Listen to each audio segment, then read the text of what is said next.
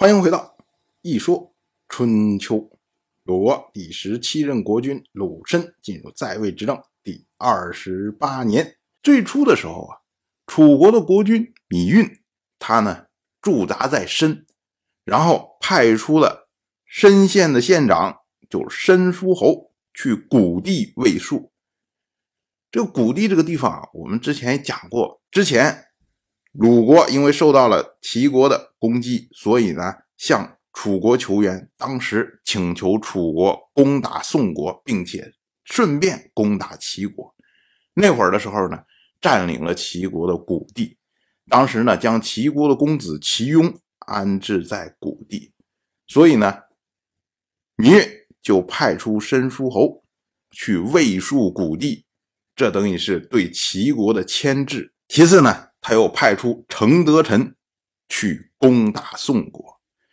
程德臣临行之前啊，芈月特意嘱咐他说：“你不要去追赶晋军。”晋侯，也就是晋重耳，他流浪在外十九年，最终得到了晋国。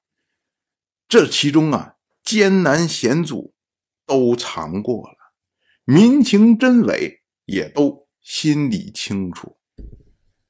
而流浪十九年，竟然没有受到任何的伤害。晋国先君晋鬼珠的儿子九个，只剩他一个还在。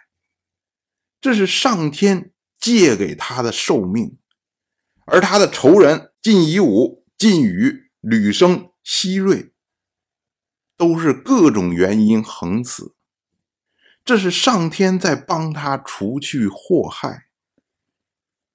晋冲耳他是上天安置的人，我们怎么能够将他废弃呢？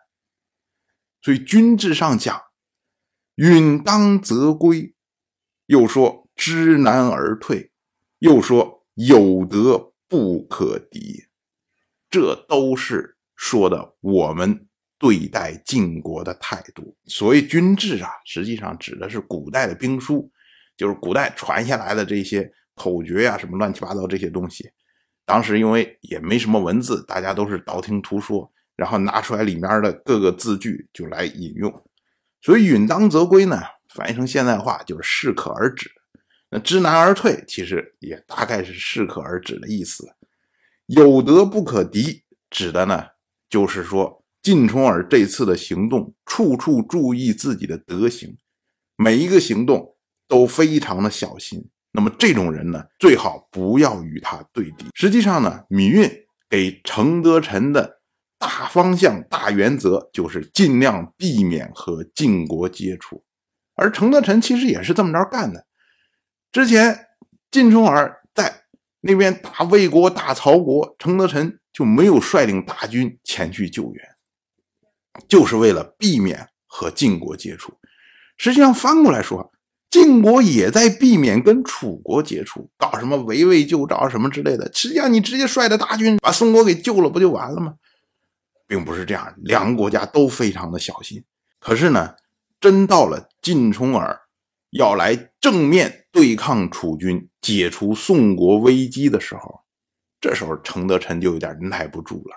当时呢，他派出斗椒到申地向芈运请战。他说：“这一战。”不敢说一定有功，但愿能塞住残臣之嘴。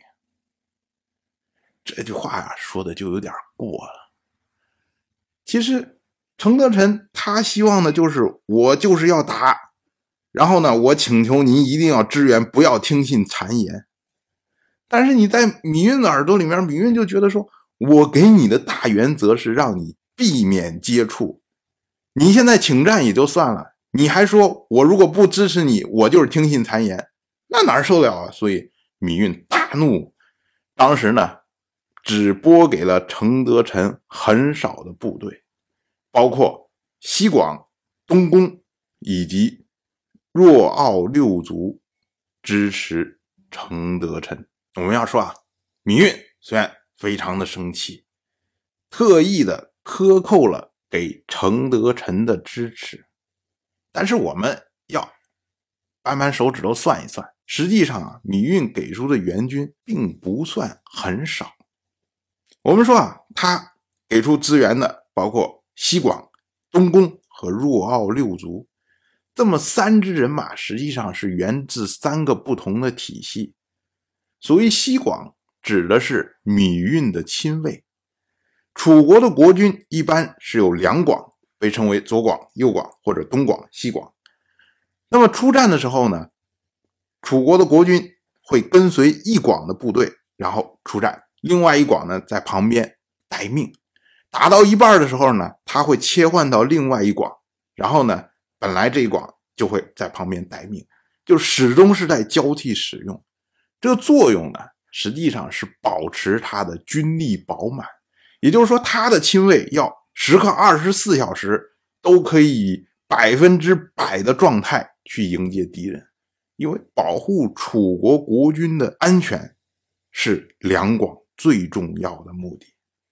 那么两广广这个字啊，它是一个编制，一广是指三十乘。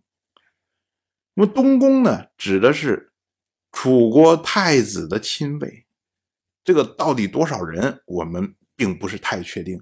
但是类比两广的话呢，东宫的亲卫大概也应该是三十乘上下。至于若奥六族，指的是若奥氏宗族的亲卫。所谓若奥氏啊，我们要说啊，楚国的习惯，以前去世掉了这些先君，有的人呢是有谥号的，有的人因为特殊的情况，比如说被废除了，然后暴毙了，或者因为篡位，或者因为什么原因，他们是没有谥号的。没有谥号的这些先君，他们在称呼的时候呢，就会以他下葬的这个地点的地名加上。傲这个字来称呼他，傲的意思呢，实际上就是豪，就是豪族、大族，翻译成我们现在话就是酋长的意思。所以若傲这个称呼指的是楚国在若这个地方下葬的某位酋长或者某位国君，哎，这么个意思。若傲他是楚国非常久远的一位国君，他不只是楚国大宗的祖先。同时呢，也是斗氏的祖先，所以我们说啊，斗氏同时也被称为若傲氏，而成德臣呢，他就是斗氏人，所以芈运派出若傲六族，言下之意就是说，你程德臣想打是吧？那你们斗氏自己派人去打，哎，这么个意思。而六族这个族实际上跟两广的广其实是一样的，它是一个编制。一族三十乘，所以六族是一百八十乘，再加上西广、东宫的军队，大概派出的援军是二百七十乘上下。所以这个兵力啊，是一个小国全国的军力。比如说像魏国先君魏悔去世的时候，魏国全国的军力也不过就是三百乘而已。所以，我们说派出这个援军的数量，其实不算太少。像程德臣之前出兵的时候，他包围宋国，但是并不是灭国之战，没有清楚国的权利，估计他带的军队也就是三百乘上下。那么再补充他二百七十乘，程德臣手边有的楚军就是六百乘上下，加上其他如陈国、蔡国、许国、郑国他们的部队，估计程德臣。能够调用的军队在八百乘到一千乘上下，这个军力啊，在春秋时代已经是相当庞大的军队了。但是我们要注意的是，芈运为什么派出的是亲卫呢？因为亲卫在当时春秋时代属于是常备部队，就是我随时都可以调拨派出来的。换句话说呢，也就是芈运没有想要再动员更多的部队和晋国对抗。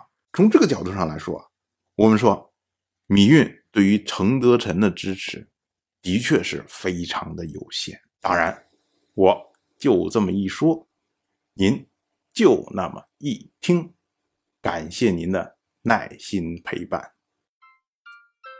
如果您对《一说春秋》这个节目感兴趣的话，请在微信中搜索公众号“一说春秋”，关注我，您不仅能得到《一说春秋》文字版的推送，还可以直接和我互动交流。我在那里等待您的真知灼见。